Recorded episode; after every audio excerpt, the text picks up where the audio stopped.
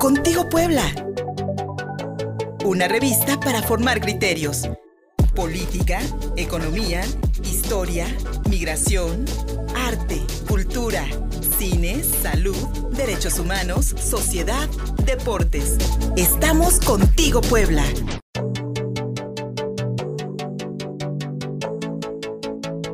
Puebla.mx, soy Luis Fernando Soto. Muchísimas gracias por recibirnos una vez más aquí en el, aquí en el 93.5 de FM. Somos uno en la capital poblana y también por Facebook, por Twitter y, por supuesto, por, eh, por YouTube, en las plataformas en las que ahora Contigo Puebla.mx está transmitiendo en vivo.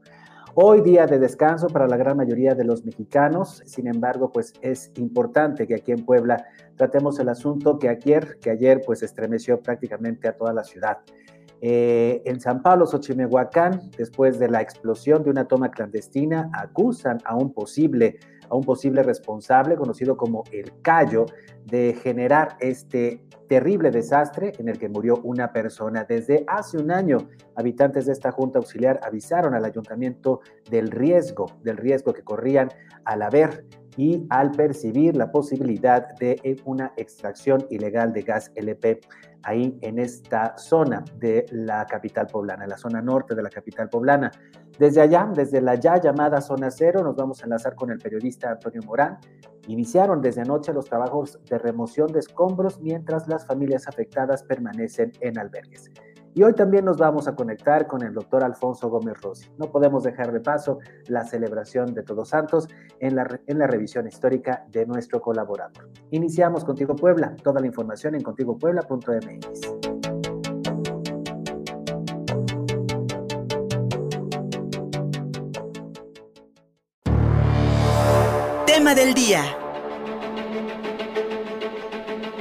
El tema del día, como ya les hablábamos, pues sin duda alguna es la explosión en, en Xochimehuacán. Esta junta auxiliar del norte de la capital poblana, una junta auxiliar donde cruzan ductos de petróleos mexicanos, donde también cruzan eh, rieles del ferrocarril que en algún momento también fueron, eh, eh, fueron asaltados y era un punto neurálgico del robo a vagones de trenes en por lo menos hace uno o dos años en este estado de Puebla. Pues ahí, en esa zona, en Avenida del Ferrocarril y Avenida Gasoducto, efectivamente, donde pasa el gasoducto y donde pasa el ferrocarril, ayer se ocurrió esta explosión, poco después de la una de la mañana del domingo, cuando las familias de San Pablo Xochimehuacán pudieron, eh, pudieron percibir un fuerte olor a gas y una extensa y espesa nube que corría de uno de los, eh, de, los eh, terrenos que fueron recientemente invadidos y así fue dado a conocer por el presidente auxiliar en una carta al Ayuntamiento del Puebla, de la cual vamos a dar posterior lectura.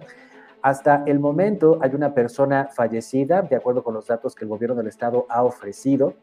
Eh, su identidad se desconoce. Ayer se hablaba de una niña, de, una recién nacida fallecida. Sin embargo, hasta el momento el gobierno del estado no ha dado como oficial este dato. Eh, ayer había 17 personas eh, heridas, tres ya salieron del hospital, de acuerdo con la información dada esta mañana, por lo que permanecen todavía hospitalizadas 13 personas. También, o 14 personas, perdón. También eh, sufrió daños el Hospital de Traumatología, doctor Rafael Moreno Valle, ubicado también allá en San Pablo, Xochinovacán, sobre la autopista México-Puebla daños en el lobby con la, eh, el rompimiento de algunos vidrios, como ocurrió también en algunas otras viviendas. Se calcula que son 54 viviendas que tuvieron derrumbes completos, eh, eh, prácticamente desde las paredes hasta la losa del techo, y otras que solamente sufrieron vidrios rotos. Sin embargo, las imágenes que podemos rescatar de lo que ayer ocurrió aquí en Puebla, yo creo que hablan por sí solas.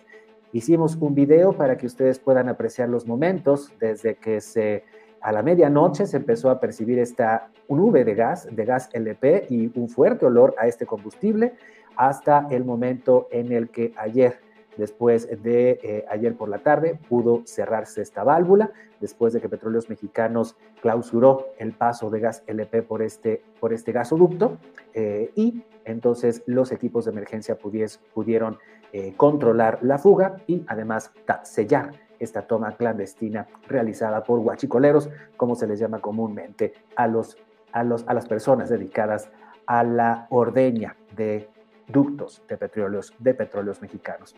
En el editorial de contigopuebla.mx, nuestro portal informativo, la madrugada del 31 de octubre, los habitantes de San Pablo Xochimehuacán, al norte de esta capital, vivieron momentos de terror tras la explosión de una fuga en una toma clandestina de gas LP.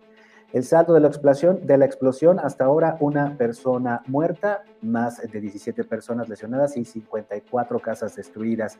Los vecinos de la acusa, de la zona, perdón, los vecinos de la zona acusaron del desastre a El Cayo, presunto guachicolero dedicado al robo de, y trasiego de hidrocarburo en la región, y además señalaron que tienen conocimiento de la existencia de 10 tomas clandestinas, e incluso que la ex alcaldesa morenista Claudia Rivera y el presidente auxiliar César Juárez sabían de este problema.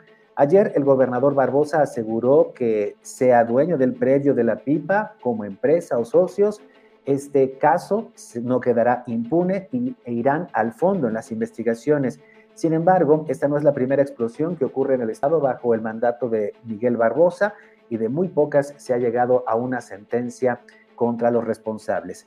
Hace menos de un mes vino el presidente López Obrador a Puebla y en ese momento el gobernador Barbosa le aseguró que el, combate al robo de hidrocarburos iba a la baja. Este 31 de octubre la realidad nos dijo otra cosa sigue más vivo que nunca el robo de combustible, la ordeña de ductos de Pemex y continúa lacerando la vida de los poblanos. El editorial de hoy en contigopuebla.mx. Y desde ayer comienza a correr, a correr precisamente una carta dirigida a Elisa Molina Rivera, directora de Atención Vecinal y Comunitaria de la Secretaría de Gobernación Municipal del Honorable Ayuntamiento de Puebla, fechada el 21 de septiembre del 2020, hace poco más de un año en esta carta, firmada por Paulo César Juárez González, presidente de la Junta Auxiliar de San Pablo Xochimehuacán, en esta capital poblana, hace del conocimiento de la presidencia lo siguiente, que un grupo de personas comenzaron a sentarse de manera irregular en un predio o terreno que se ubica en la esquina que forman la avenida Ferrocarril y la calle de los Palos, en esa Junta Auxiliar, personas que se están asentando irregularmente, fincando viviendas de tipo provisional con láminas, cartón y bloc, por lo que se les visitó parte de personal de la presidencia auxiliar para preguntar sobre, sobre la razón del asentamiento y ellos refirieron contar con documentación en orden, aunque es sabido que ese terreno en algún momento fue una donación que realizó al ayuntamiento un particular, el propietario original del predio, en que se comenzó a formar un parque industrial en esta zona hace muchos años. Por ello, dice en esta carta el presidente auxiliar de San Pablo, Xochimehuacán, repito, fechada el 21 de septiembre del 2020, se permitió pedir la intervención de la presidencia municipal, de la Secretaría de Gobernación y de las instancias que se estimen pertinentes, ya que independientemente de que se trate de un predio propiedad del ayuntamiento, se deben tomar acciones necesarias, pues es destacable mencionar que en la zona se ubica por debajo un ducto que conduce gas, por lo que ello puede siempre implicar un riesgo para la ciudadanía o personas que allí asienten sus viviendas. Repito, desde septiembre del 2020, la presidencia auxiliar de San Pablo Xochimehuacán hizo del conocimiento de la Secretaría de Gobernación Municipal del Ayuntamiento de Puebla, que entonces presidía Claudia Rivera Vivanco, de la posibilidad de riesgo, del riesgo inminente ante el asentamiento de personas en, eh, en una zona destinada a un parque industrial y por, por el que cruzan, por el que cruzan además ductos de petróleos mexicanos. Ese es el acontecer, ese es el contexto en el que estamos despertando este lunes del conocimiento tácito que tenían las, a las autoridades implicadas. Sin embargo, no se hizo nada. Veamos entonces qué pasó ayer en la primera rueda de prensa que ofreció el gobernador del estado, Miguel Barbosa, junto con el presidente municipal, Eduardo Rivera Pérez, la titular de la Secretaría de Gobernación, así como los representantes de la 25 Zona Militar y de Petróleos Mexicanos. Se dio el parte de daños, se dio el parte de personas muertas y lesionadas y fíjense usted porque hubo un interés especial del, del gobernador, del gobernador Miguel Barbosa, un interés especial por dar a notar una coordinación efectiva con el Ayuntamiento de Puebla, entre ambas coordinaciones de protección civil, tanto estatal como municipal, que permitió el desalojo oportuno de la gran mayoría de las familias. De lo contrario, habría sido un gran desastre. Y esta, pues bueno, eh, está muy celebrada ayer en redes sociales, hay que decirlo, coordinación entre el ayuntamiento y el gobierno estatal, que no habíamos visto en la pasada administración morenista de Claudia Rivera, y ahora con el panista Eduardo Rivera, pues sí se está logrando. Veamos y escuchemos lo que dijeron ayer las autoridades, tanto el gobernador como el presidente municipal y las autoridades de petróleos mexicanos sobre lo ocurrido en San Pablo, Xochimehuacán. Después, después de eso, pues se ha estado trabajando justamente. A ver, Ana Lucía. Sí, gobernador. A ver. Recibieron un reporte de una nube blanca y de, y de olor fuerte, olor a gas. Y fuerte olor a gas. ¿Quién lo recibió? 911, gobernador. 911. 911 reportó a Estado y municipio. Estado y municipio. Y a Sedena. Y a todos. A todos, en automático. Inmediatamente reaccionaron en coordinación ¿De acuerdo? Así es. Y empezó el desalojo. El primer desalojo fue 300, metros. 300 metros. Después fue 500, metros. y llegamos hasta, un, kilómetro. Y después de los desalojos vino la explosión. Después de que quede claro. Después de los desalojos vino la explosión. La explosión fue el contacto, como dice Pemex, Javier, una zona caliente, un punto caliente de ignición que pudo ser cualquier lugar, desde un transformador, un cualquier lugar, y es cuando viene la explosión. Que quede claro esto porque es si hubiera habido, no hubiera habido desalojo y no hubiera habido coordinación, hubiera sido una tragedia de enormes proporciones. Hoy estamos lamentando esto, pero hubiera sido terrible terrible. Hubiera sido así. Sí. Después hubo tres explosiones al menos. Es las que se tienen contabilizadas, gobernador, que tiene que ver con esta el movimiento también de la nube de gas y donde encontró estos puntos de calor que hicieron que se presentaran. ¿Por qué son, Javier, esas explosiones alternas? Sí, con su permiso, señor gobernador, buenos días. Efectivamente, como mencionan mis compañeros, primero tuvimos la nube de, la nube de gas, que el gas obviamente por el peso tiende a bajar y a expandirse, a, expandirse algunos puntos que pudieron haber tenido también esquemas de ignición y que esto provocaron las tres explosiones subsecuentes. Lo importante aquí es que la explosión se da antes, ¿sí? De que las personas ya estaban completamente, después de que las personas estaban completamente evacuadas. Entonces ahorita una vez que revisemos eh, el análisis causada de raíz de la toma clandestina, ¿sí? importante es mencionar, señor gobernador, que eh, de los primeros reportes que se tienen es que había una pipa, un autotanque, ahí en ese, en ese predio y eh, al parecer 25 cilindros de gas, que de los cilindros de 20 kilos que estaban ahí probablemente los estaban, los estaban cargando. Se expande la nube, ¿sí? y encuentra puntos calientes y eso fue lo que derivó en, esta, en, estas, en estas explosiones. Y, si me permite eh, comentarlo, el riesgo está completamente controlado. Están las cuadrillas de petróleos mexicanos, permanentemente vamos a iniciar con los trabajos de reparación. Es muy vistoso ahorita la llamarada, ¿por qué? Porque traemos mucha presión de kilos dentro del, del eh, LPG ducto, traíamos a las 2 de la mañana cuando se dio esta emergencia cerca de 28 kilos de presión, ahorita ya traemos entre 13 y 12 y tiende ya a bajar la, presión. Ahorita se va a ver la, de vista se va a ver muy impresionante, pero está completamente controlado el riesgo. Cuando estén, ¿cuántos kilos van a intervenir ustedes para resolver la fuga? Podemos ya entrar cuando está entre 5, 4, 3 kilos. Todo depende ya que ahorita empiece a, a descender la presión. Y ya están seccionados. ¿Cuántas casas destrozadas? Se calcula un estimado gobernador de entre 30 y 50 eh, casas. Ya se inició el trabajo de evaluación de daños en coordinación con el municipio.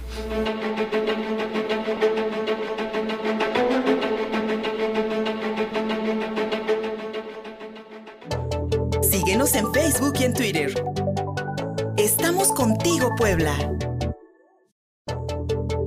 Contigo, Puebla. Una revista para formar criterios política, economía, historia, migración, arte, cultura, cine, salud, derechos humanos, sociedad, deportes. Estamos contigo, Puebla. Tema del día.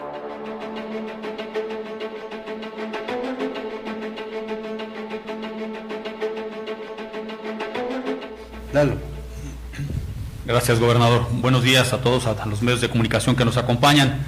Primero, manifestar mi solidaridad con los familiares de los fallecidos, de las personas fallecidas y también de los lesionados, como ya se dio parte también de mis compañeras, compañeros que hemos trabajado en esta situación lamentable. Un reconocimiento también a la población por la pronta evacuación que se giró por parte de las autoridades de protección civil estatal y municipales. Suscribo lo que dice el gobernador, la atención oportuna ante esta evacuación fue lo que permitió que la tragedia no llegara a proporciones aún todavía peores.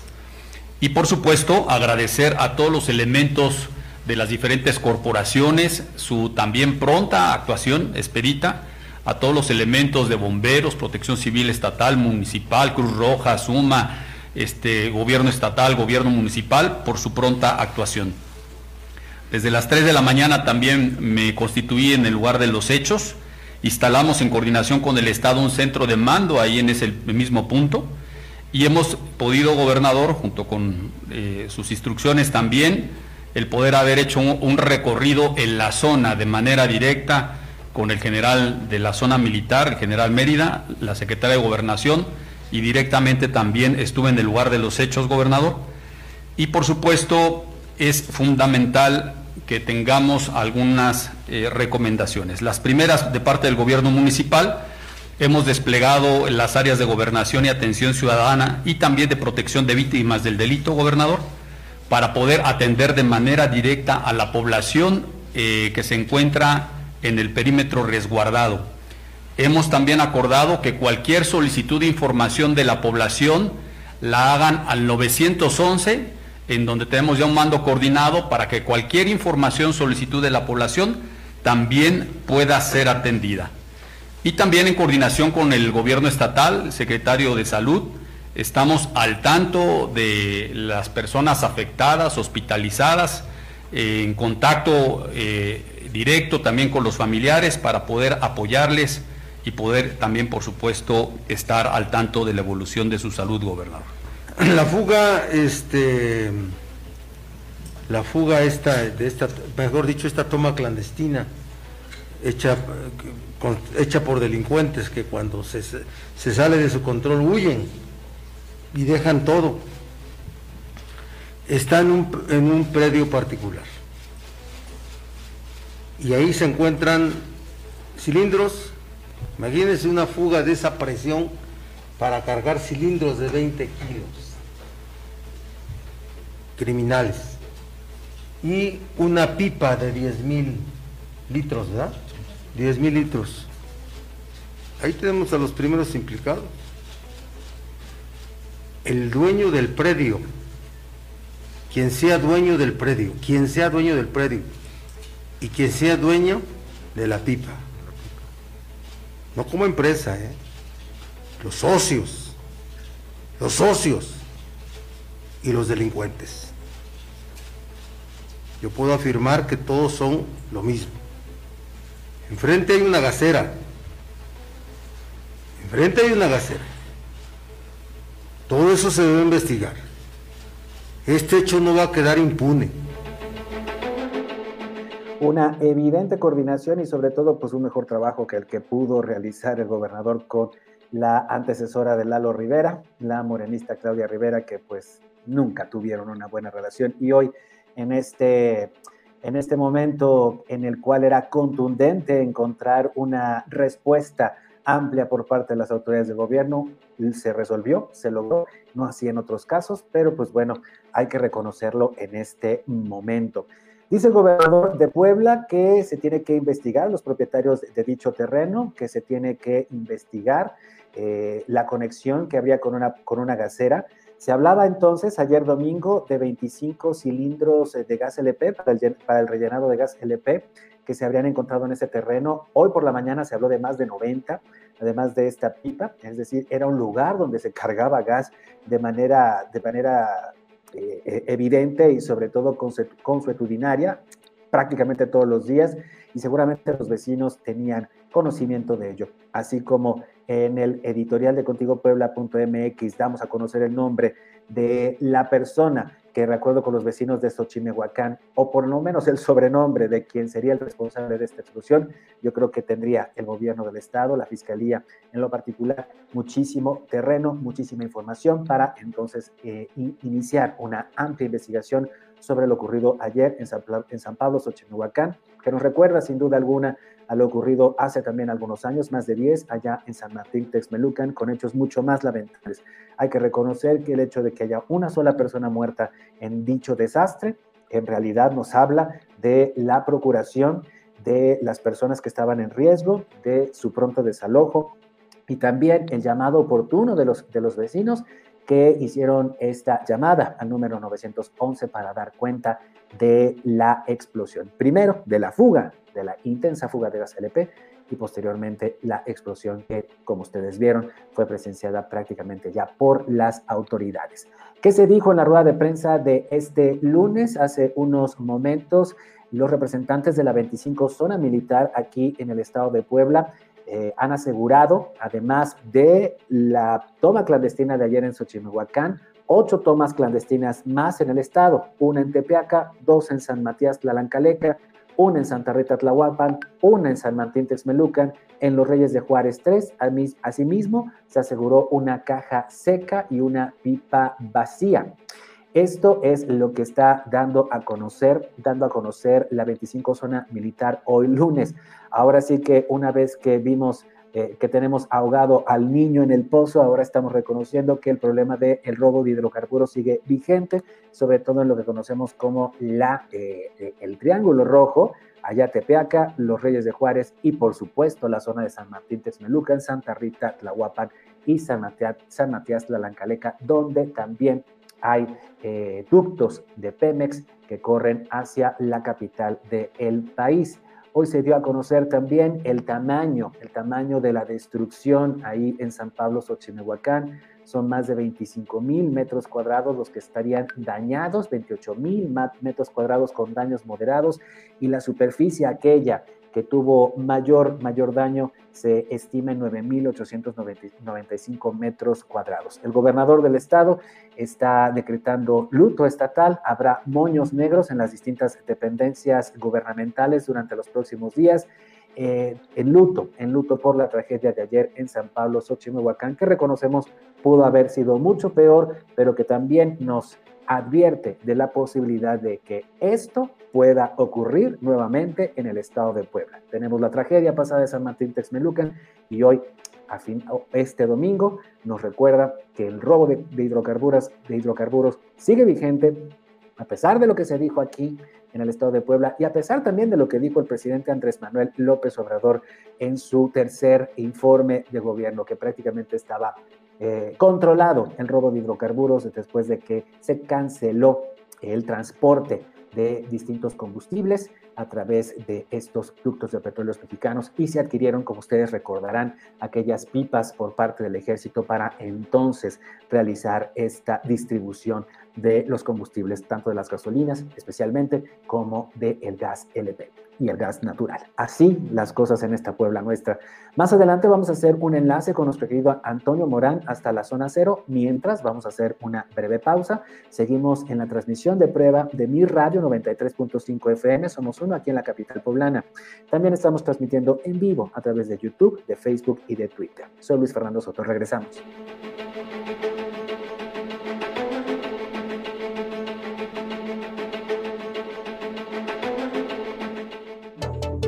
En Facebook y en Twitter. Estamos contigo, Puebla.